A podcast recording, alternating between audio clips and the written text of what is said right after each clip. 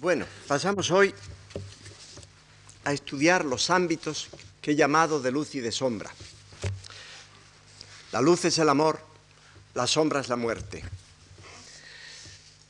Son años muy importantes en la vida y en la creación de Antonio Machado. Yo he sostenido y publicado un texto de relativa extensión hace años, he sostenido, digo, la conveniencia de estudiar los comienzos de los escritores, los años medios y los finales, con objeto de comparar los textos de una, otra y otra época para ver si son los primeros los que realmente dan la nota máxima, si eso ocurre mediada su carrera o si es al final cuando lo logran.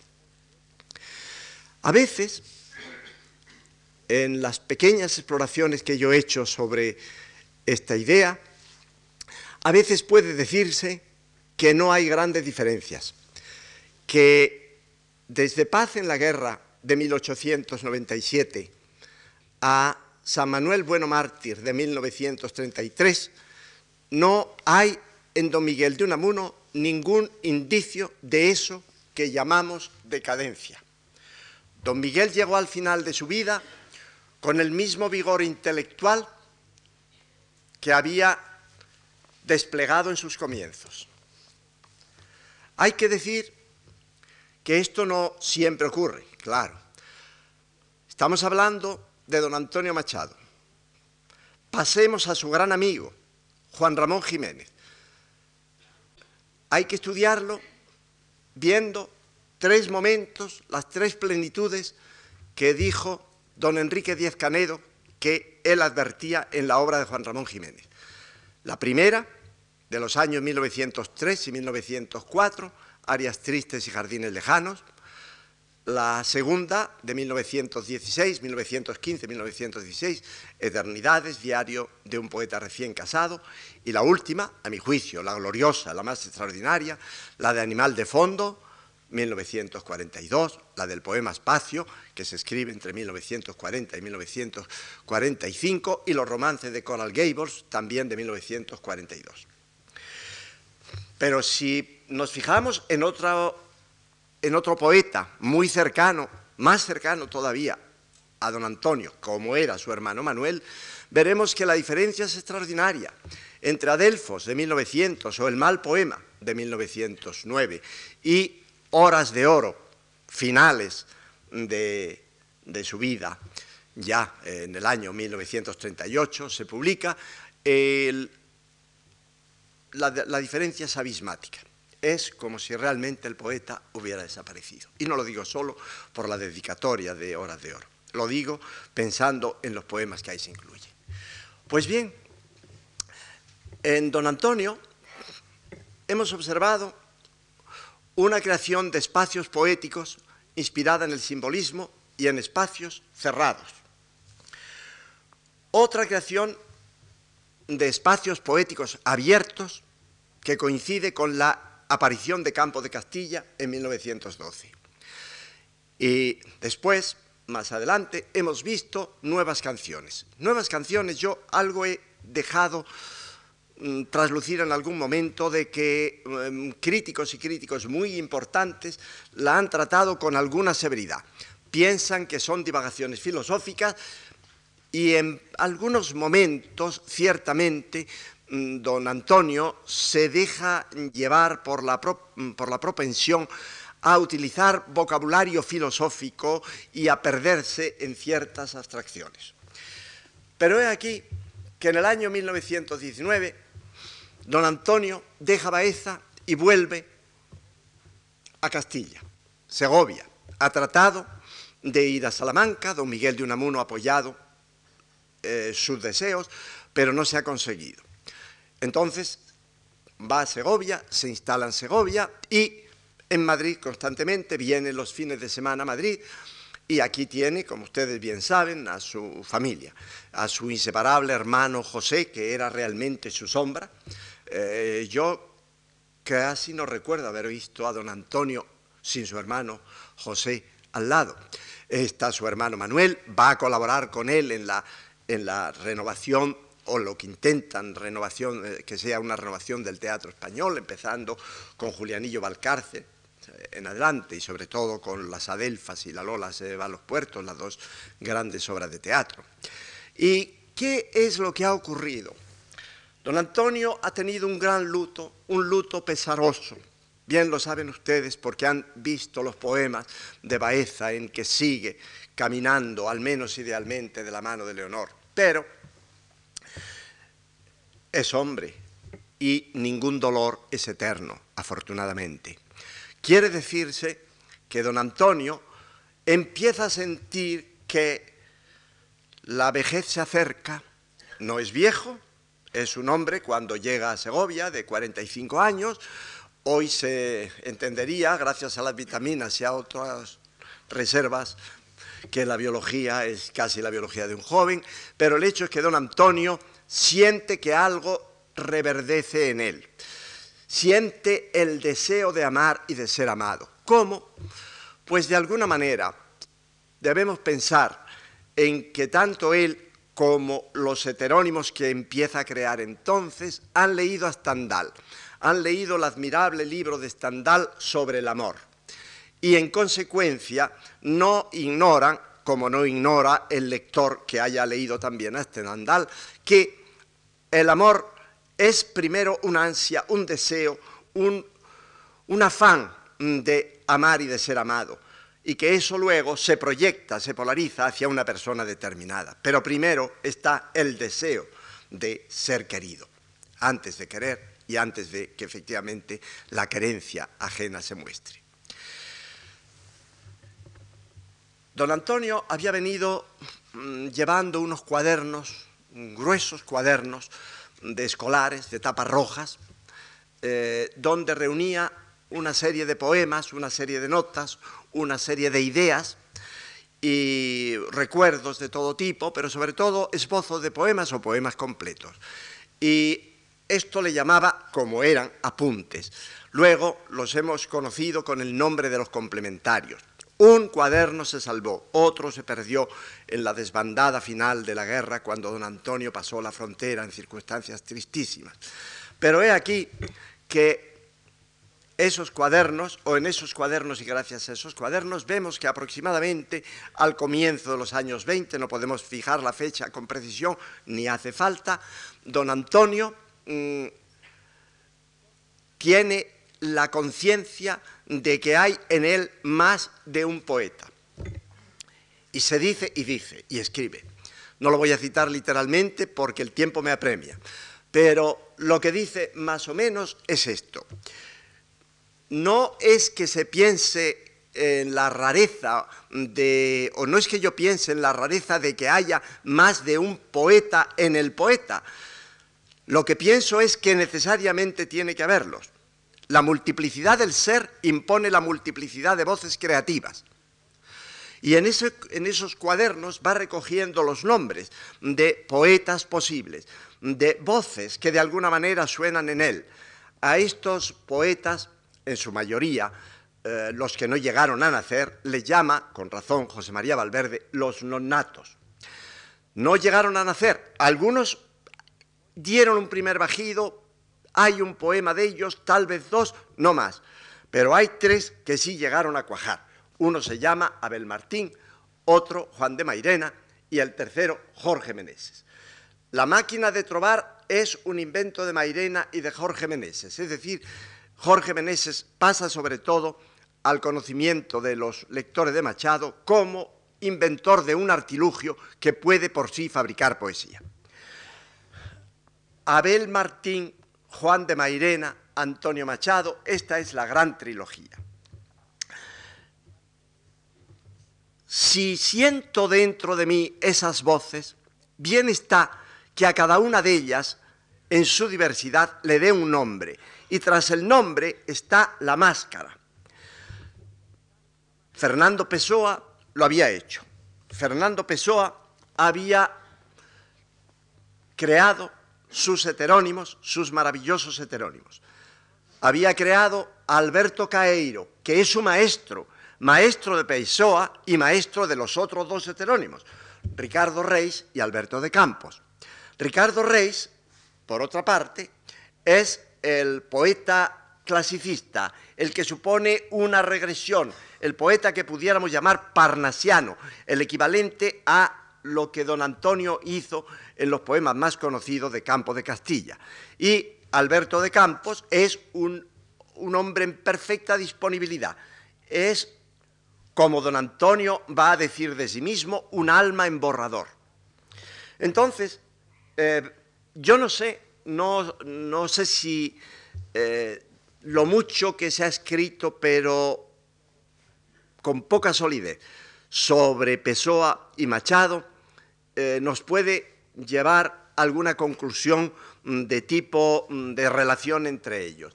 Pero evidentemente que Machado, poeta portugués, decía Juan Ramón Jiménez, que Machado no dejaría de tener conocimiento de lo que estaba ocurriendo al otro lado de la frontera, que casi no es frontera y menos lo era entonces.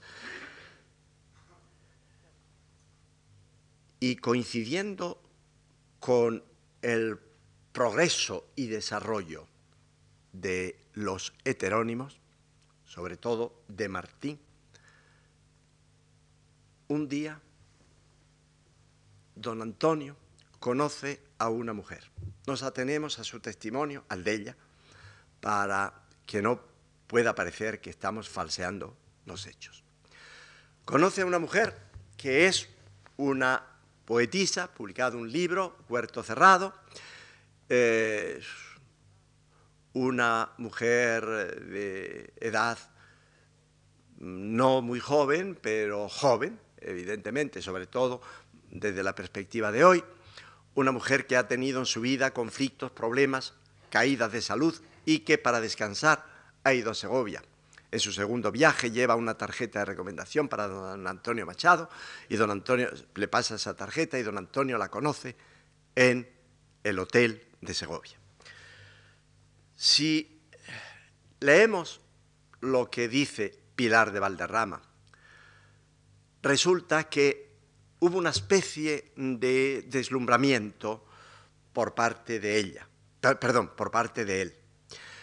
Eh, don Antonio no estaba acostumbrado a relacionarse con mujeres de ese tipo relativamente refinado, de la burguesía acomodada y adinerada de la preguerra española. Y esa relación así iniciada se continúa luego, se continúa con paseos por la Moncloa, es una especie de, noviazgo extraño y, y don Antonio siente que esa, que esa mujer es el amor que él sentía dentro de sí. Esa postulación del amor ha cristalizado en la persona de Guiomar. ¿Qué es lo que entonces, lo que en ese momento ocurre? Que él va a escribirle cartas interesantes, no merecen el maltrato que ha recibido don Antonio por haber escrito esas cartas, porque las cartas eh, tienen mucha información valiosa sobre cosas que estaban entonces ocurriendo y sobre todo nos muestran hasta qué punto don Antonio sintió la influencia de Guiomar, de esa mujer a quien él llama Guiomar, sobre, él y sobre sus ideas. Voy a citar un ejemplo nada más. Eh, en una de las cartas encontraremos que don Antonio le da a Pilar la razón. ¿De qué le da la razón? De que la República se ha torcido. No es extraño, es el momento en que don José Ortega y Gasset está pidiendo la rectificación de la República, en que está escribiendo textos como el famoso artículo de no es eso, no es eso. No es eso lo que, lo que hemos querido hacer. Hemos querido hacer otra cosa. Y don Antonio se centra sobre todo en esa carta a Guiomar, en su poca simpatía por el estatuto que se está concediendo a Cataluña, especialmente en dos puntos, en lo que se refiere a la hacienda, pensando que naturalmente los españoles la totalidad de los españoles van a pagar la autonomía catalana y, sobre todo, siguiendo a Unamuno, la atrocidad que le parece lo que se está haciendo con la enseñanza. Enseñanza en todos los niveles y particularmente en los niveles medio y superior. Esto es, en cierto modo, impensable. Ya lo ha observado José María Valverde. Creo que es el único que se ha fijado en ese punto.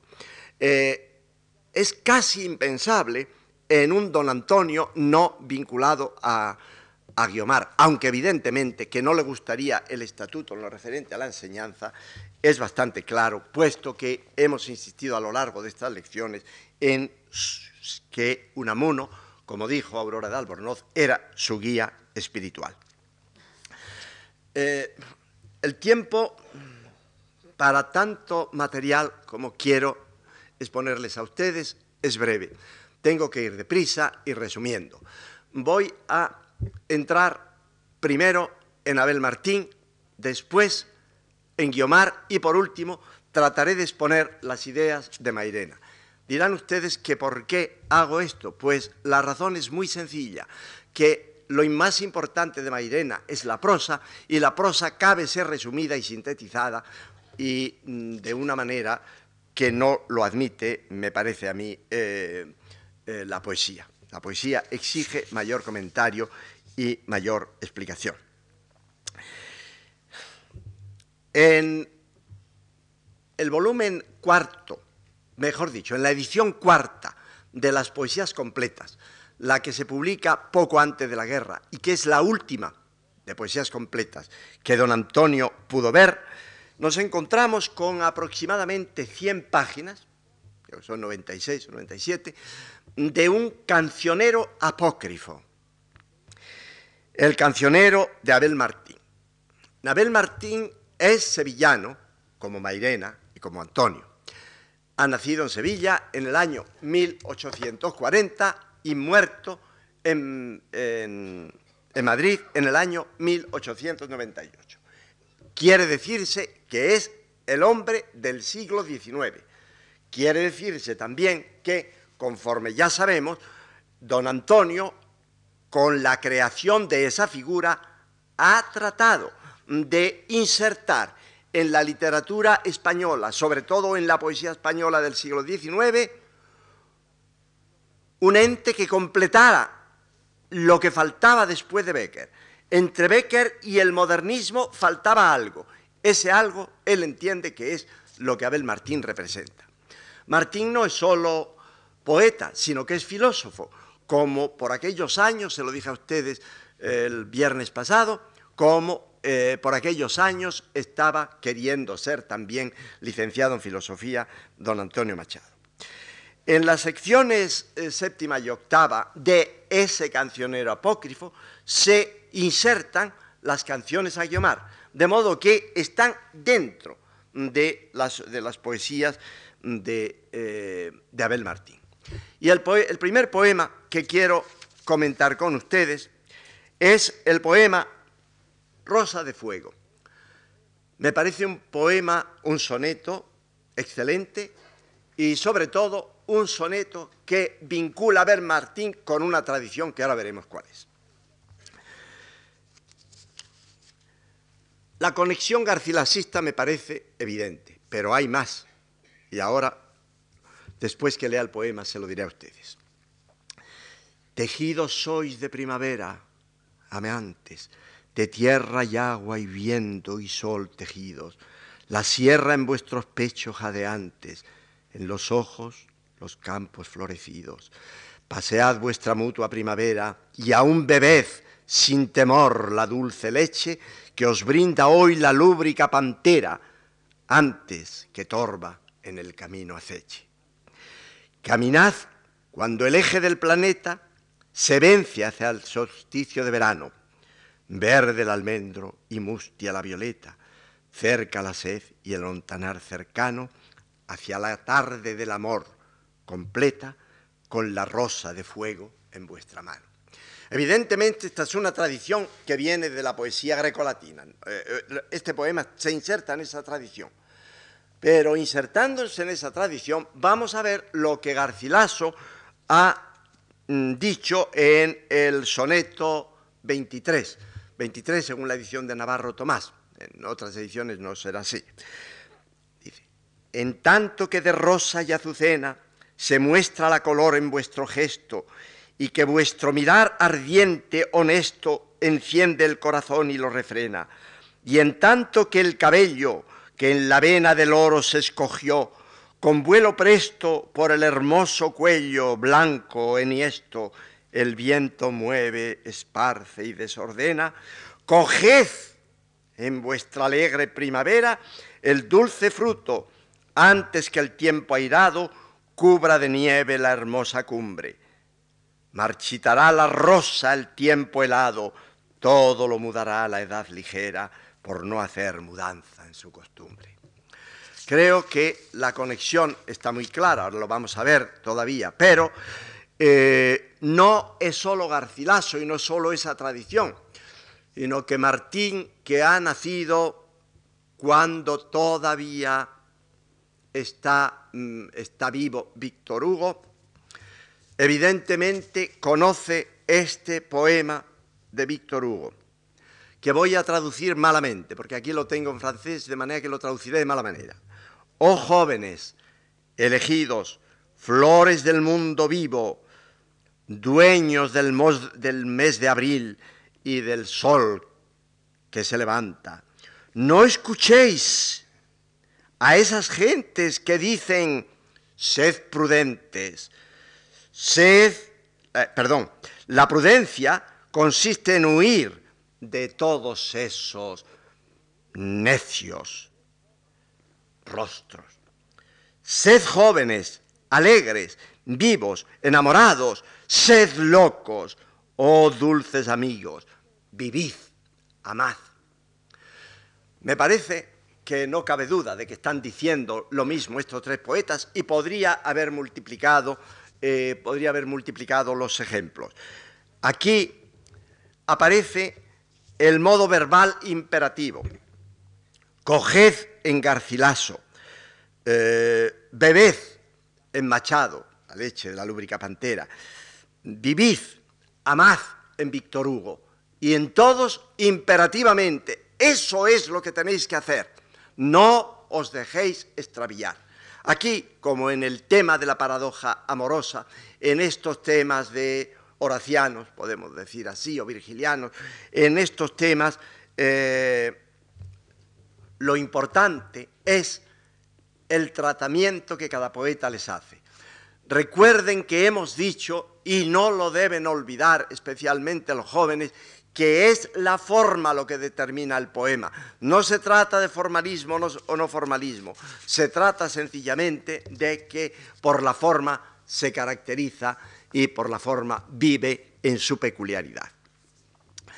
Es ya esto un espacio erótico, luego un espacio de luz, es el espacio de la primavera, el espacio de abril, el espacio de la juventud, espacios luminosos, si es que los hay.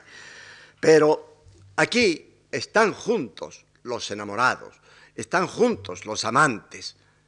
Se les incita a que se conviertan plenamente en lo que ya son potencialmente. Y a ese soneto le sigue otro, que no voy a leer por las razones que he dicho de tiempo. Ese poema se llama Guerra de Amor. Y a mí me parece un poema importante porque la presencia se convierte en ausencia. No está la amada, pero ¿qué importa que no esté? Si no está ella, estará en todo lo que nos rodea. Estará en el monte, estará en la flor, estará en el agua. Y dice don Antonio, si un grano del pensar arder pudiera, no en el amante, en el amor, sería la más honda verdad lo que se viera. Y yo no acabo de entender esos versos, por eso los he leído. Porque ¿qué quiere decir eso que no en el amante, sino en el amor sería la más honda verdad lo que se viera? Pues ¿por qué no el amante? ¿Cómo es posible separar el amante del amor? Es que había leído o no había leído don Antonio a porque si lo hubiera leído sabría que no se puede separar al bailarín de la danza. O si hubiera en este momento era imposible porque el, verso es posterior. Si hubiera leído a Juan Ramón Jiménez, habría visto que no se puede separar al fuego del aire en que arde. Entonces, yo no creo que aquí haya la que en estos versos haya la transparencia de vida. ¿Qué es eso de separar al amante del amor? Luego va a rectificar, ya lo veremos. Luego va a rectificar de forma espléndida y definitiva para la comprensión de este amor tardío que él cree sentir por Guiomar. Hay aquí un espacio también de luz, también brillante, refulgente incluso, el espejo de amor. Ese espejo se quiebra por el reflejo de la verdad. La luz de la sensualidad se ensombrece cuando de sensualidad pasa a ser sexualidad. Es decir, cuando, ahora tengo que citarle a él literalmente, cuando se sustituye el contacto y la imagen percibida por la imagen representada, o más peligroso todavía, por la imagen creada. Es decir, es peligroso que sustituyamos la realidad de la mujer por la imagen que creamos de la mujer, o viceversa, si es la mujer quien está leyendo estos versos. Es peligroso que sustituyamos la figura del hombre real que está en nuestros brazos por la figura creada, imaginada, en el mejor caso, de otro hombre. Estos espacios de amor son transitables, claro, pero ¿hacia dónde? Probablemente, si nos atenemos a los textos machadianos, hacia ninguna parte, porque del espejo de amor, del espacio del espejo, pasamos al espacio del laberinto. El amor es un laberinto. Y dice Martín, por un laberinto de calle en calleja, buscando he corrido tu casa y tu reja, y en un laberinto me encuentro perdido en esta mañana de mayo florido. Dime dónde estás, vueltas y revueltas, ya no puedo más. Aquí, en este laberinto de amor, vemos que estoy buscando, estoy corriendo, no los verbos habituales en Machado, no los verbos ver y mirar, es decir, los vuelos de la visión, sino los vuelos, los verbos de la busca, buscar, correr, perderse y no encontrarse. En el laberinto de amor no nos encontramos o no se encuentra Abel Martín. Estos, no en vano le llamaba su maestro Machado, estos versos son de los que auguran los que van a venir luego.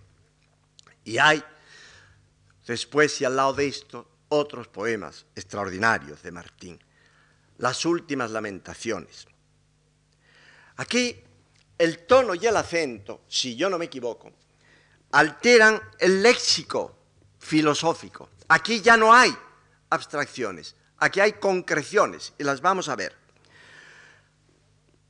Vuelve como verbo rector el verbo soñar, el verbo de soledades, galerías, otros poemas y de los poemas de Baeza. El tiempo y la dualidad del ser unidos en el poema. Este, estos versos que les voy a leer han sido denigrados también por algunos de los críticos, por, alguno, por uno concretamente. Y dicen así, hoy con la primavera soñé que un fino cuerpo me seguía cual dócil sombra. Estos versos, a mi juicio, estos tres son impecables. Lo que no es absolutamente necesario es lo que sigue. Voy a leer otra vez estos tres primeros para leer en la continuidad los tres que siguen. Hoy con la primavera soñé que un fino cuerpo me seguía cual dócil sombra. Era mi cuerpo juvenil el que subía de tres en tres peldaños la escalera. Digo que los tres últimos versos son, en cierto modo, explicación de los tres primeros y por lo tanto redundantes. Esta estrofilla se compone de dos oraciones. La primera basta, la primera lo dice, lo dice todo, Lo demás es lo que el lector tiene que poner. Pero en este caso concreto, el receptor, al receptor se le da todo hecho, recibe el mensaje y la explicación o la interpretación del poeta mismo. Aquí hay evidentemente una dualidad con un desdoblamiento, pero no el desdoblamiento de yo y el otro, sino una dualidad en la mismidad. Soy yo mismo el que se desdobla, en el que soy en el presente y el que fui en el pasado. Pero ese, ese es puramente una sombra, dócil sombra. Me acompaña a todas partes. Mi juventud está conmigo. Son dos momentos del ser, pero un mismo corazón. El corazón que late en mi cuerpo de viejo es el mismo que ha latido en mi cuerpo de joven y de adolescente y aún de niño. Y más, el que empezó a latir todavía dentro del vientre de mi madre. Entonces no había más que un corazón para los dos, para mi madre y para mí. A partir de ese momento hay un corazón que no cambia. Y aquí hay dos tipos de luminosidad, no en los versos que les he leído, en los finales que ahora voy a mencionarles. Hay dos tipos de luminosidad, puesto que estamos hablando de dos tiempos y de dos figuras. Es lógico que si los tiempos son diferentes y las figuras diferentes porque corresponden a esos espacios distintos, pues haya distintas luces.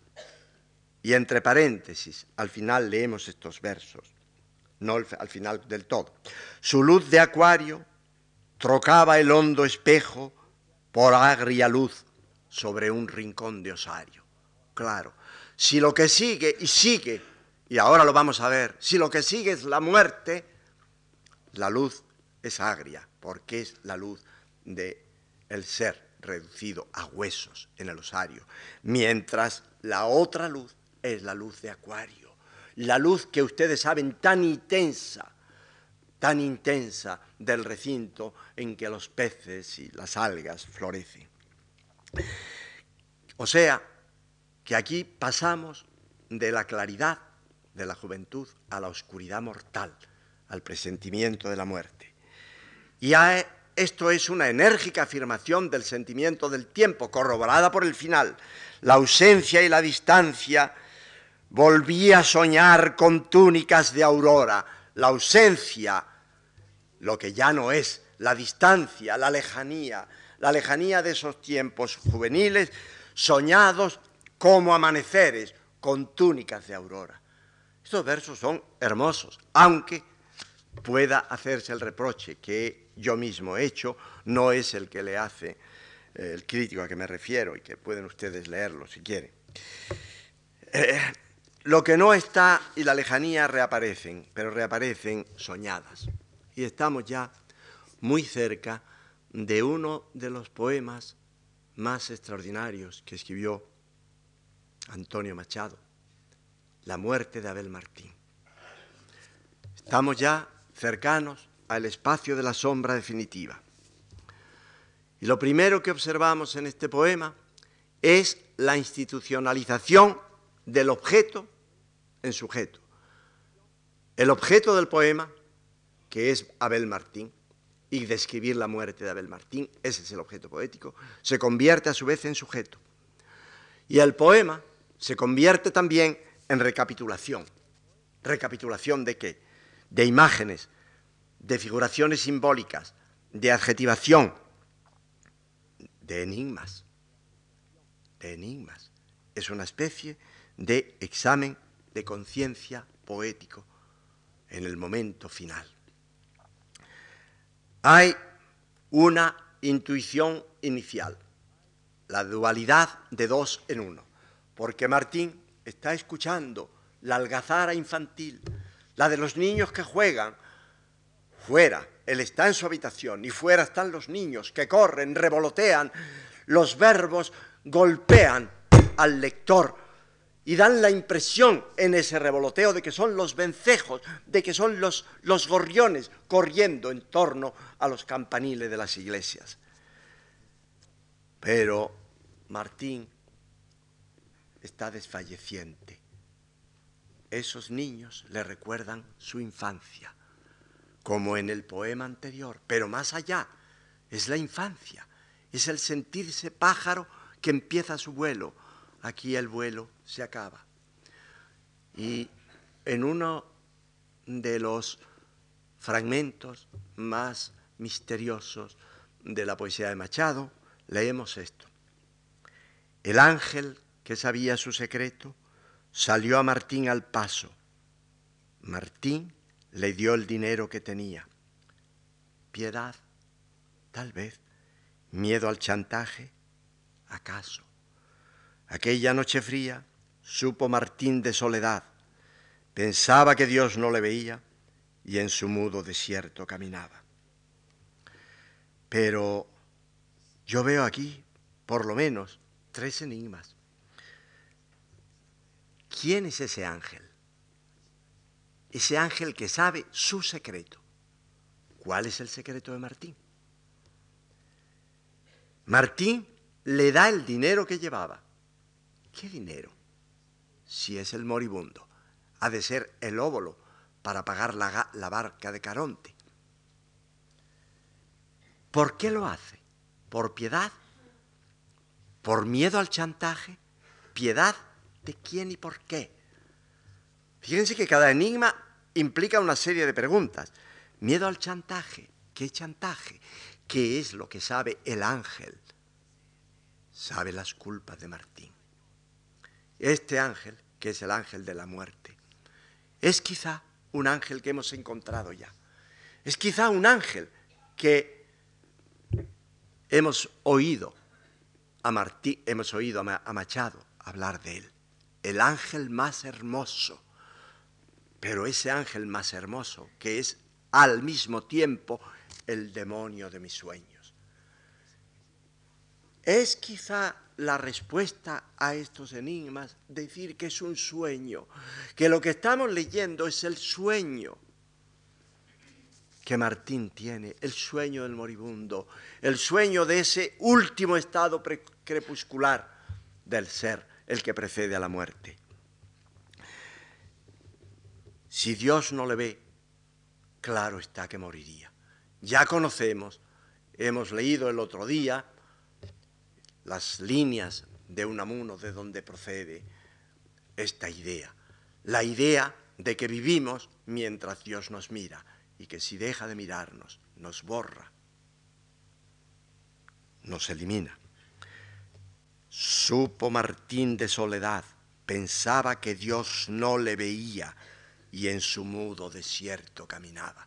Ya no tiene voz, ni tiene compañía, ni tiene existencia, puesto que Dios ha dejado de verle. Y termina el poema. Y ha de borrarte el sol del nuevo día.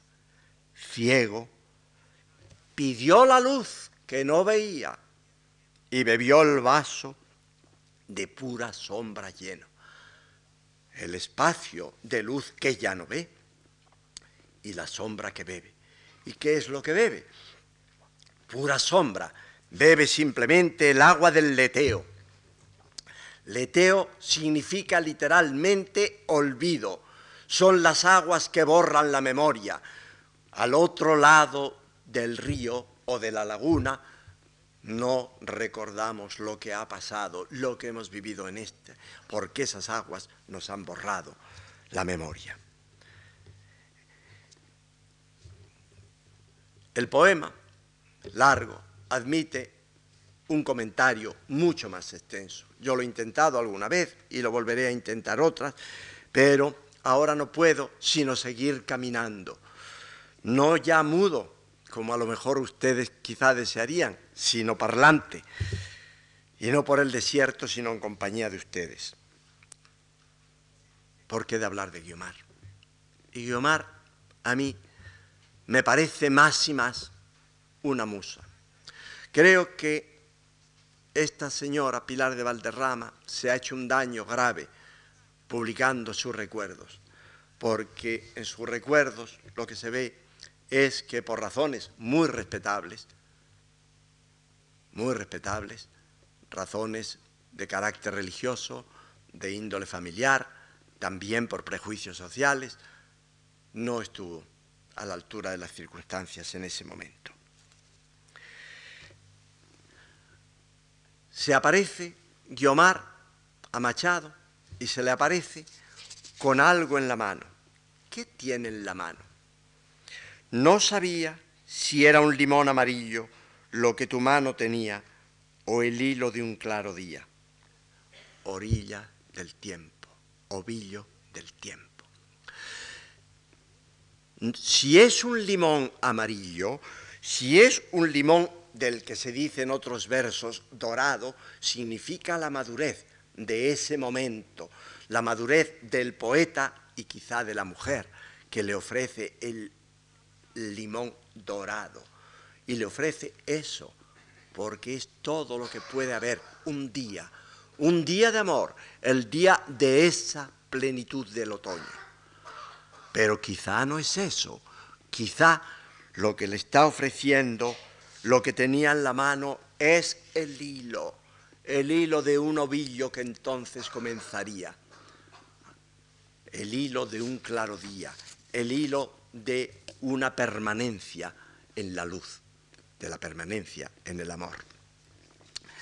Y después el poema que quizá por influjo de Juan Ramón Jiménez, que pensaba que era uno de los más grandes, de Antonio Machado, yo admiro quizá más que ninguno, salvo Iris de la Noche, que hemos comentado el segundo día de estas lecciones. Es el poema en el que el espacio, el tiempo, la figura están desde el primer momento. En un jardín te he soñado, alto, Guiomar, sobre el río, jardín de un tiempo cerrado, con verjas de hierro frío. Ahí está un solo verbo, solo un verbo. En un jardín te he soñado, no hay más en esta redondilla. Después, el verbo nos remite al sueño, por lo tanto, al modo de ver la persona. Guiomar, te sueño. Segundo, ¿en qué espacio? En ese jardín alto, pero jardín soñado, no jardín de la realidad. No es la Moncloa de los paseos de la pareja, es otro, es el jardín por antonomasia. Luego, el tiempo, un tiempo cerrado, un tiempo clausurado, un tiempo que no es para mí. En ese jardín, Guiomar, el mutuo jardín que inventan dos corazones al par, se funden y complementan nuestras horas. Aquí ya hay más verbos, pero aquí hay en estos cuatro, en esto, perdón, en estos cinco versos que he leído, hay tres verbos. Uno, decisivo y que es paralelo al sueño, inventar. Invención, de invención se trata.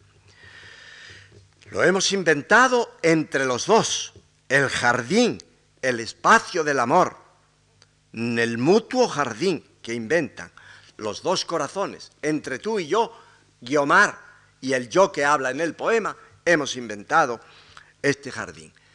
Y luego los dos versos, o los dos verbos en un verso, se funden y complementan los corazones. Es decir, tú, Guiomar, eres el otro complementario de Antonio, un complementario de distinto sexo y de distinta finalidad. Su función será otra, pero complementa al poeta, lo complementa en esa postulación del amor a que me he referido inicialmente. Y aquí está sobre todo el verbo invención.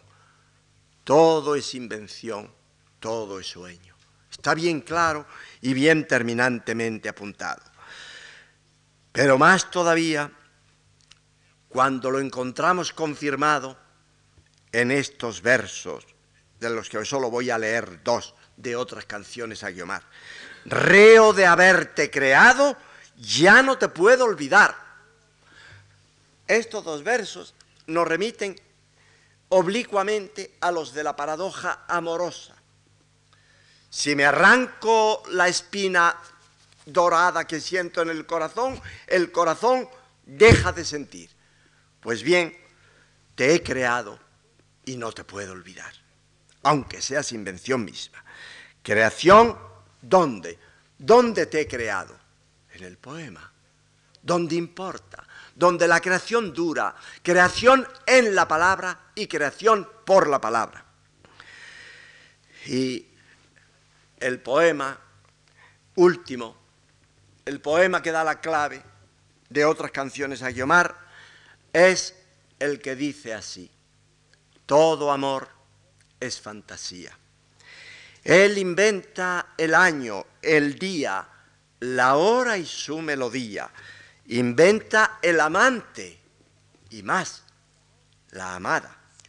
No prueba nada contra el amor que la amada no haya existido jamás. O no haya existido según te quiero, según la quiero y la deseo.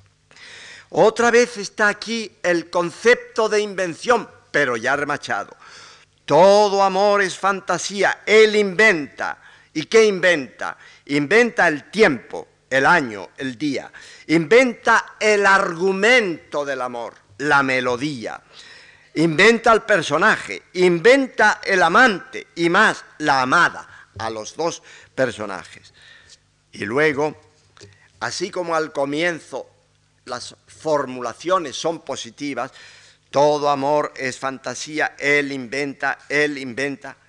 En la última parte, las postulaciones o las, las, negaciones son las que predominan. No prueba nada contra el amor que la amada no haya existido jamás. Pero esas negaciones vienen a confirmar las afirmaciones anteriores. Son negaciones afirmativas. Y esto es lo que quería decir de estos admirables poemas a Guiomar.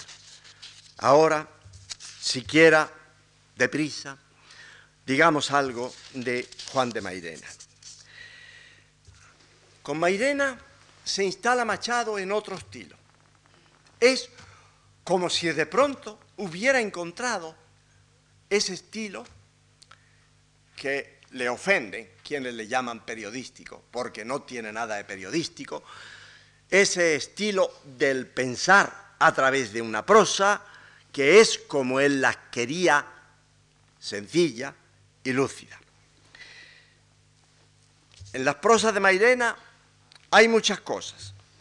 Hay información, hay anécdotas, algunas las habrán ustedes oído y repetido multitud de veces, algunas tienen mucha gracia, como cuando se le presenta a Mairena el padre de un alumno al que ha suspendido tras de hacerle solo una pregunta.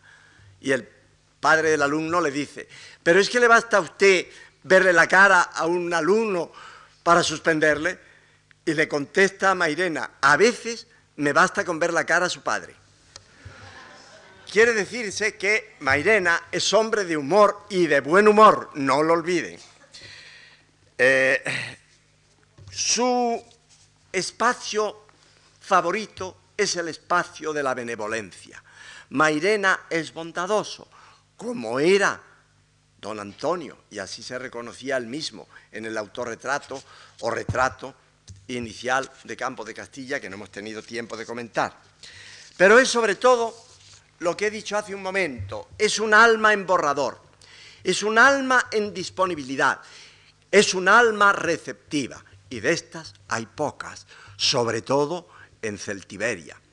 Pocas personas capaces de recibir lo que se les propone, considerarlo, aceptarlo o no, pero siempre entender que es una posibilidad por la que el ser puede encadenarse.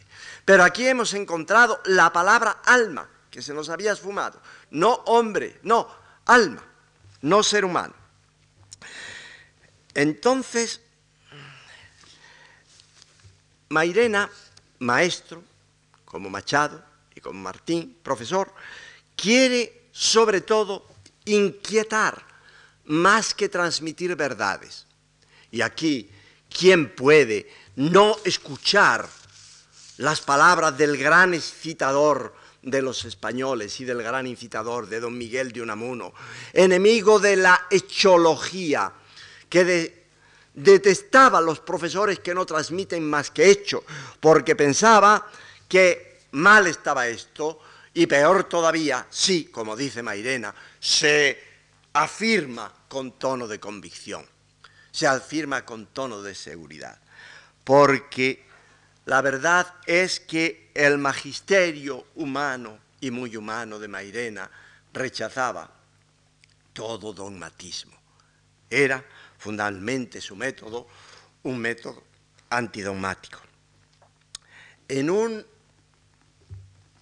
en unos, en un artículo tardío eh, publicado en Hora de España, número 10, eh, durante la guerra, dijo lo que quería o pretendía enseñar. Y durante siete párrafos explica lo que quiero o pretendo enseñar. ¿Y qué es lo que quería Mairena enseñar? Quería enseñar lo siguiente. Primero, a contemplar. Segundo, a meditar. Tercero, a renunciar. Cuarto, a trabajar. Quinto, a amar a la filosofía. Sexto, a dudar. Seis bis, a dudar sincera, no metódicamente, no a lo Descartes, sino a lo Mairena. Seis C, a dudar de la duda misma. Y siete, a amar al prójimo y al diferente. Esto último nos remite naturalmente al Evangelio y a la doctrina cristiana.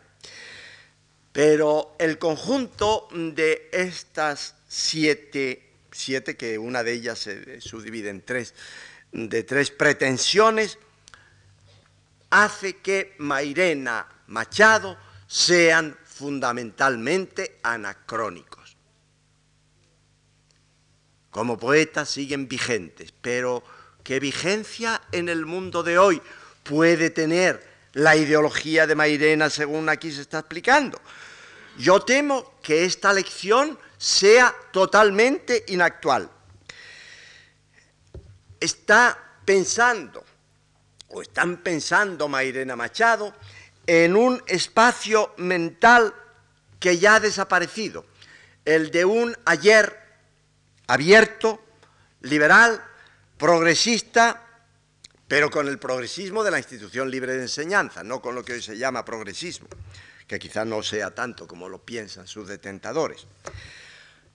Yo entendería o entiendo que los gerentes de la sociedad de consumo, y no se engañen ustedes porque en ella estamos, no tolerarían nada que tendiera a limitar las necesidades de la gente, que tendiera a reducirlas. La contemplación es improductiva, por lo tanto, claramente desechable. Por esa misma razón, la meditación.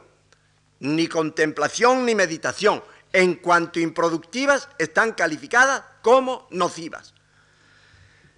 Respecto a renunciar, no, no se puede practicar el renunciamiento. Hay que consumir, hay que estar activo en el consumo.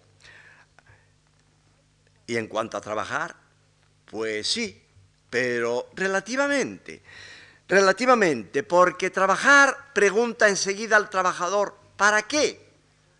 ¿Para quién trabajar?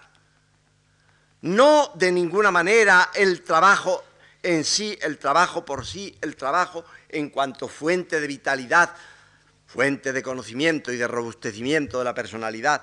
No, todo eso no existe.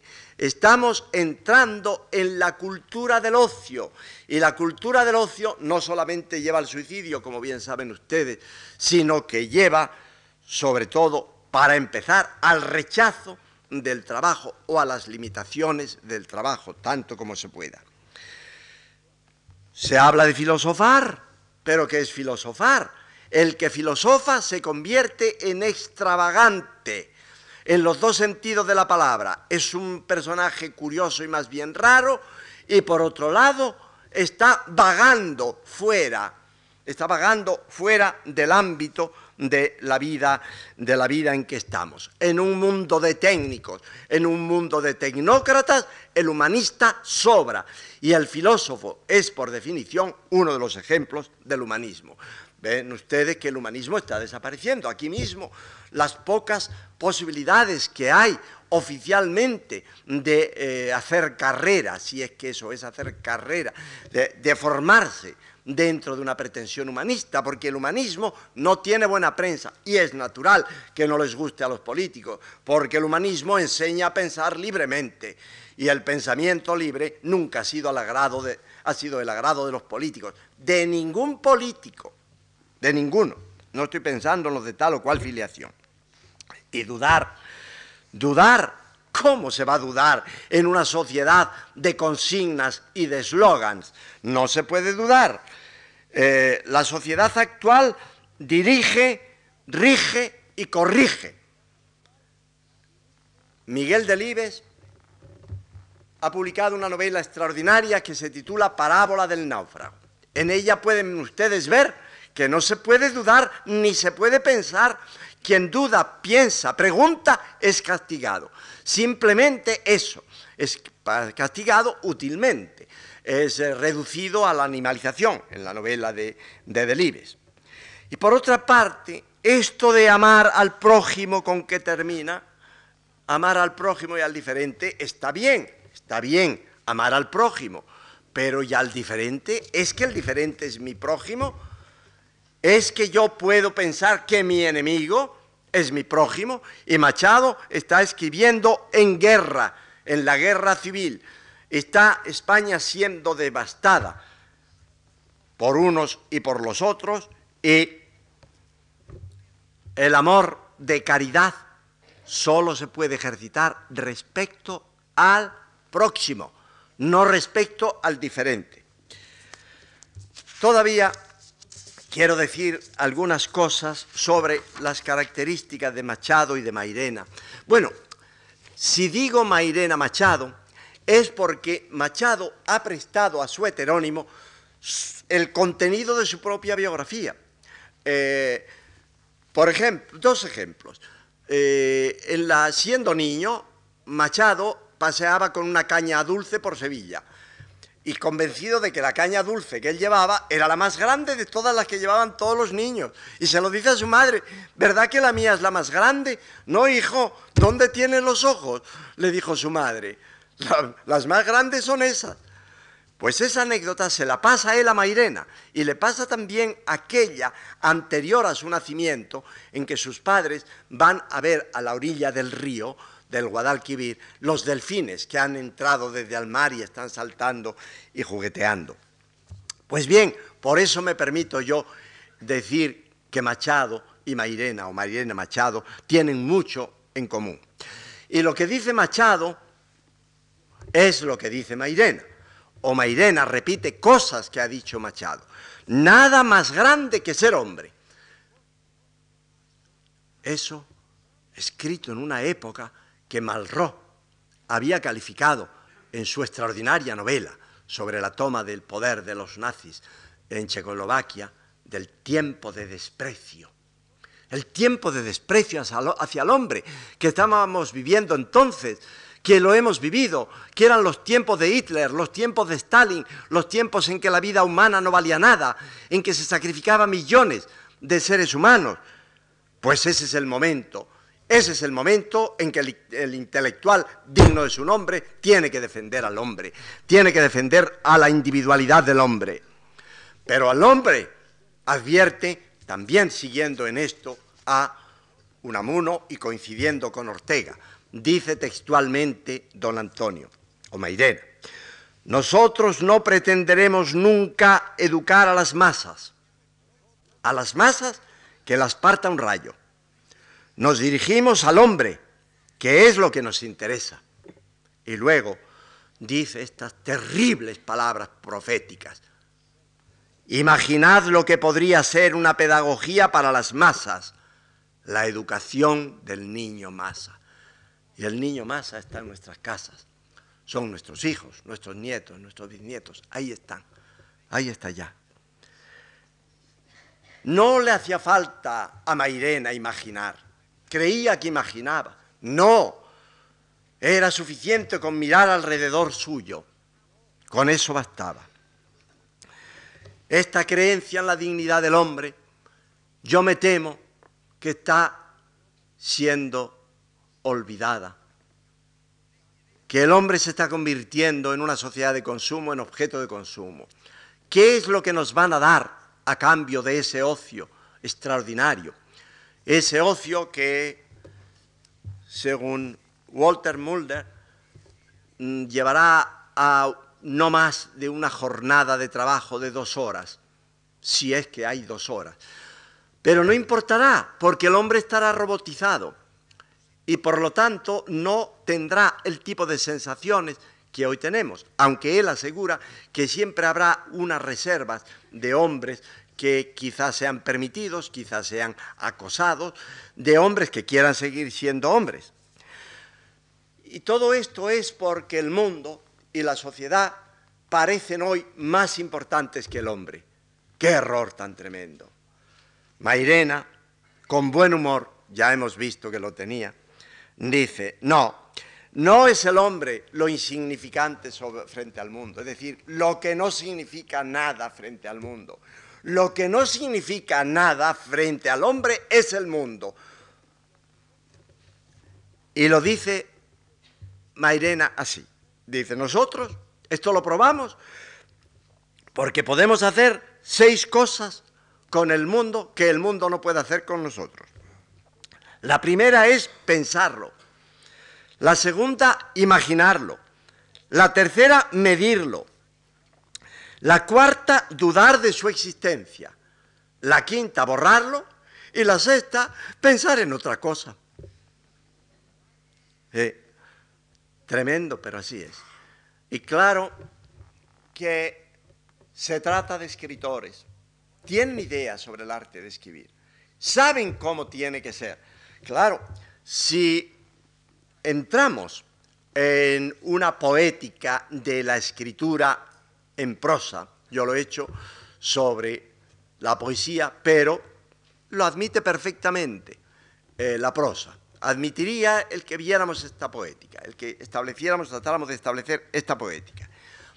¿Y qué es lo que entonces nos guiaría? Pues cuatro postulaciones que establece el propio Mairena. El arte de escribir se basa primeramente en la claridad, en segundo término, en la naturalidad, tercer lugar, en la lucidez, y por último, en la evidencia. Aquí, evidentemente, ya está pensando en el poeta más que en el prosista. Pero, en fin, para el prosista y para el poeta, las cuatro son válidas. Tiene razón, porque el escribir claro no es fácil, ni el hablar claro, ni el pensar claro. Pero la oscuridad es el refugio de las cabezas confusas. Esto no lo dice Machado, pero se lo digo yo a ustedes. Él lo dice de otra manera. Que el que es oscuro se refugia en una en, léxicos especiales, en léxicos particularizados que a nosotros nos parece que más bien estorban que ayudan. Eh, la naturalidad quiere decir que la expresión tiene que ser justa y directa. Aunque aquí tenemos que recordar que de alguna manera Machado, Mairena, dicen lo que don Eugenio Dors había dicho antes. Decía don Eugenio, en las naturalezas enfáticas hasta el énfasis es natural. Pues bien, puede haber necesidad de expresar eh, ciertas eh, ideas, eh, ciertas ideas difíciles que no permitan que no permitan una expresión clara. El principio de la indeterminación de Heisenberg es claro, lo puede entender cualquiera, pero la segunda ley de la termodinámica no es clara y no todos la entienden.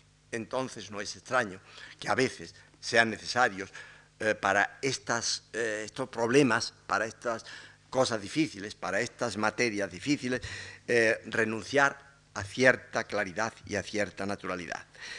Pero la lucidez sí, claro.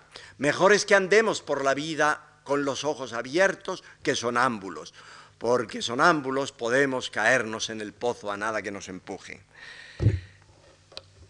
Y la evidencia en él es, por un lado, afirmación de una realidad absoluta. Pero si relacionamos la evidencia con lo que tradicionalmente ha sido la idea del vate, la idea del augur, la idea del hombre que profetiza y que el hombre que ve más allá de lo que ven los demás, quiere decirse que el poeta está dotado de una facultad de que carecemos los demás mortales, y yo eso lo creo, que el poeta, probablemente partiendo, de la, partiendo del subconsciente, llega a descubrimientos de los que solo se da cuenta cuando están escritos, y a veces ni siquiera cuando están escritos. Podría citarles a ustedes ejemplos de, este tipo muy curiosos, algunos ocurridos en este país con Jorge Guillén. llegamos así a concebir a Mairena y a concebir a Machado como un intelectual puro? Desde luego no. Impuro, claro. Impuro en este sentido, de que la intelectualidad del uno y del otro está empapada de cultura popular. Está empapada porque de algo le viene, le viene a don Antonio, de casta le viene a este galgo poético el amor por la cultura popular. Otro Antonio Machado, su padre, era uno de los grandes folcloristas de Andalucía, el recopilador de las canciones y de los cantos populares de Andalucía. De modo que quizá esta corrección esta corrección que da la cultura popular a la pura intelectualidad es lo que nos permite ver a don Antonio hoy, no ya solo con la admiración que le debemos como poeta, sino con la estimación que debemos al ser humano absolutamente extraordinario que fue. Yo he tratado, he tenido la fortuna en la vida de tratar muy de cerca a poetas muy distinguidos, muy importantes. Poetas extraordinarios en muchos sentidos. Pero tengo que decir que la humanidad, esa bondad que parecía como un halo alrededor de don Antonio, esa bondad casi tangible, no la he encontrado en nadie, en nadie.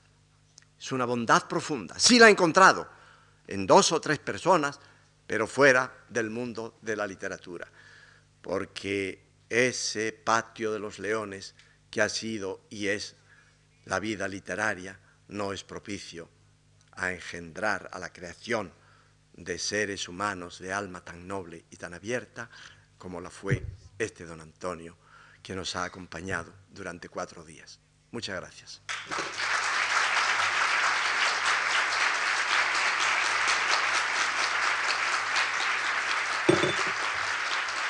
Muchas gracias. Muchas gracias.